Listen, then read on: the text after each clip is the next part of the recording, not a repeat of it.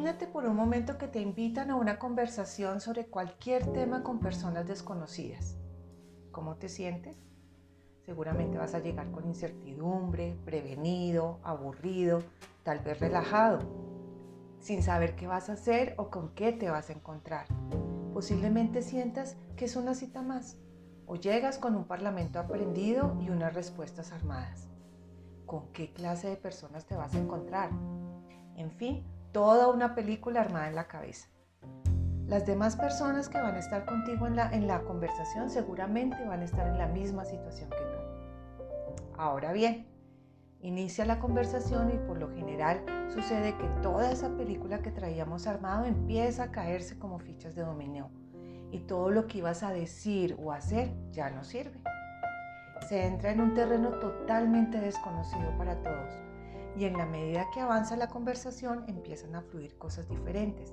Se empieza a generar un ambiente de confianza. Confianza para ser nosotros mismos, con nuestras emociones a veces desconocidas y que no sabemos qué hacer con ellas, con nuestras habilidades que están ahí, pero que a veces no las vemos hasta que alguien nos las muestra, con nuestros logros que van a pasar desapercibidos, pero que cuando aparecen te das cuenta del poder que tienes. Y así, poco a poco, se va a ir generando un ambiente de confianza y honestidad, no solamente con lo que haces, sino contigo mismo y con los demás. Bienvenidos al mundo de la confianza. Cuando hablamos de confianza vamos a hablar de un juicio que se hace sobre el otro que es parte de una relación. Cuando tenemos un juicio de mayor confianza, la posibilidad de construir una relación que nos dé tranquilidad va a aumentar.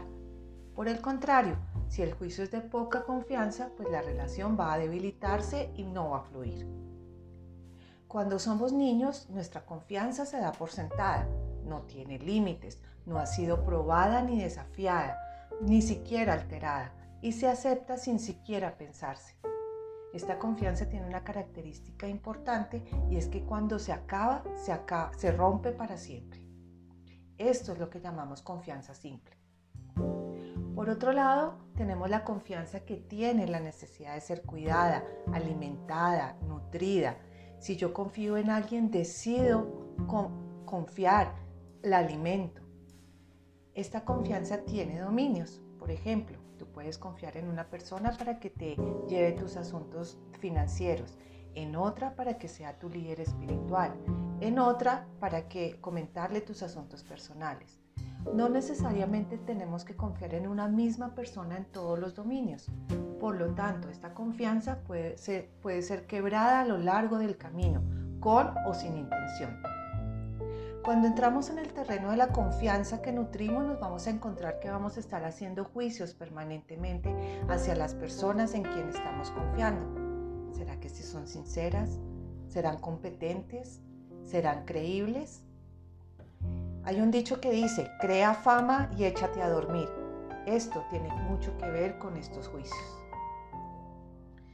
Miremos dos cosas importantes que nos van a ayudar a entender mejor cómo vivimos la confianza. Las emociones se caracterizan por ser transitorias y cambiantes. Surgen después de que ocurre algún evento y nosotros reaccionamos una vez que sucede el evento. El estado de ánimo es una emoción que se sostiene durante el tiempo, se instala y permanece en nosotros. Es así como que todo lo que empieza a suceder en nuestra vida lo vamos a empezar a observar desde este estado de ánimo. La confianza como emoción es como un río.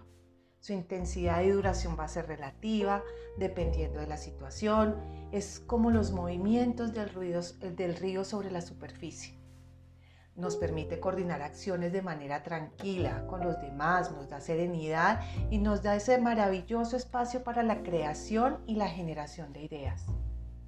Cuando confiamos no solamente lo vamos a hacer en las personas, sino con nosotros mismos, en las capacidades nuestras y la de los demás. Y así va a ser mucho más fácil confiar en la humanidad. Si la vemos como un estado de ánimo, la confianza es como las aguas profundas del río. Va a ser mucho más estable, menos cambiante, va a reaccionar más lentamente y tiene un inmenso poder sobre nosotros y sobre nuestro desarrollo. Este estado de ánimo tiene mucho que ver con nuestra historia en las relaciones.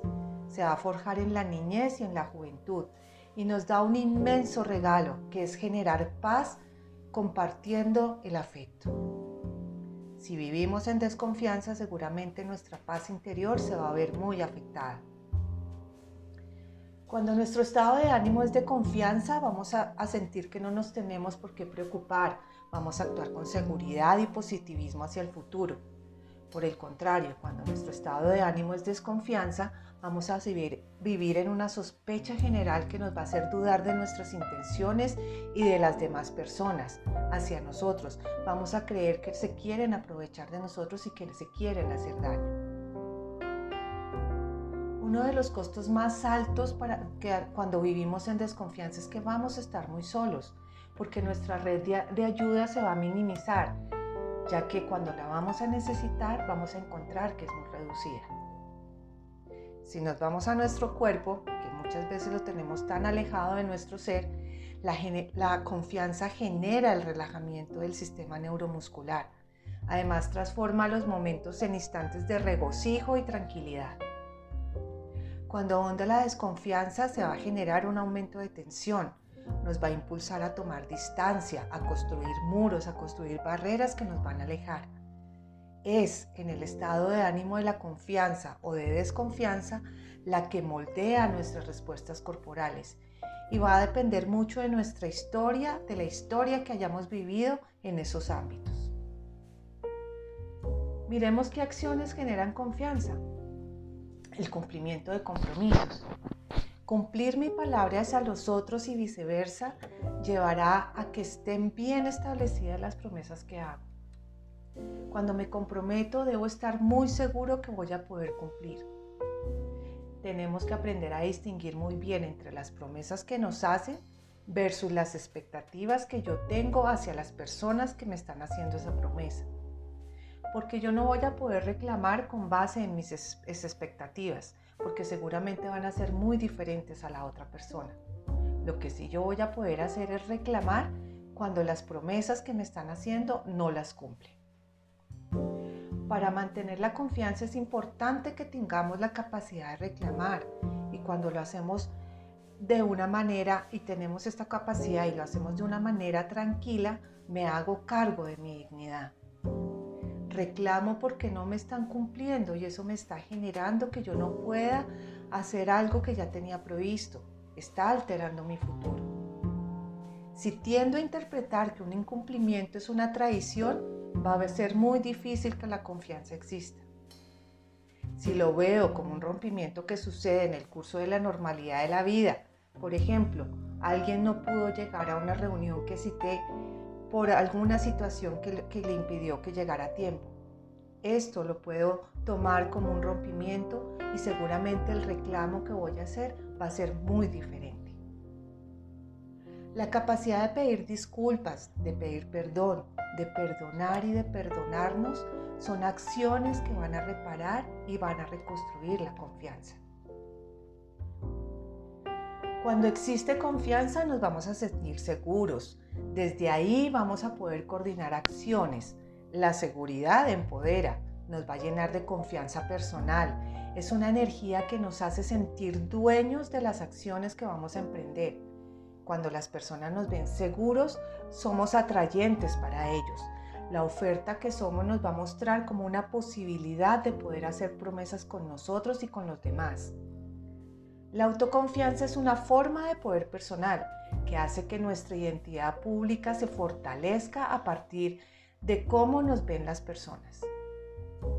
Generamos confianza y autoconfianza no solo a través de nuestras historias, sino con la manera en que estamos conduciendo nuestra vida. Ahora quiero invitarte que te mires qué tanto confías en ti, respondiendo unas preguntas que voy a regalarte y contéstalas de una manera honesta, de una manera compasiva hacia ti. ¿Cuánto confías en ti y en qué dominios? ¿En qué dominios desconfías de ti? ¿Cumples los compromisos que haces contigo? ¿Cómo se ha construido esa poca o mucha confianza en ti mismo? ¿Eres confiable? La confianza es tan frágil que si no la vivimos desde la honestidad, seguramente se irá como cuando las aves migran según el ambiente que necesiten. Volvámonos a ver residentes, vivamos en confianza y seguro, nuestro lugar será de bienestar y de satisfacción. Hasta pronto.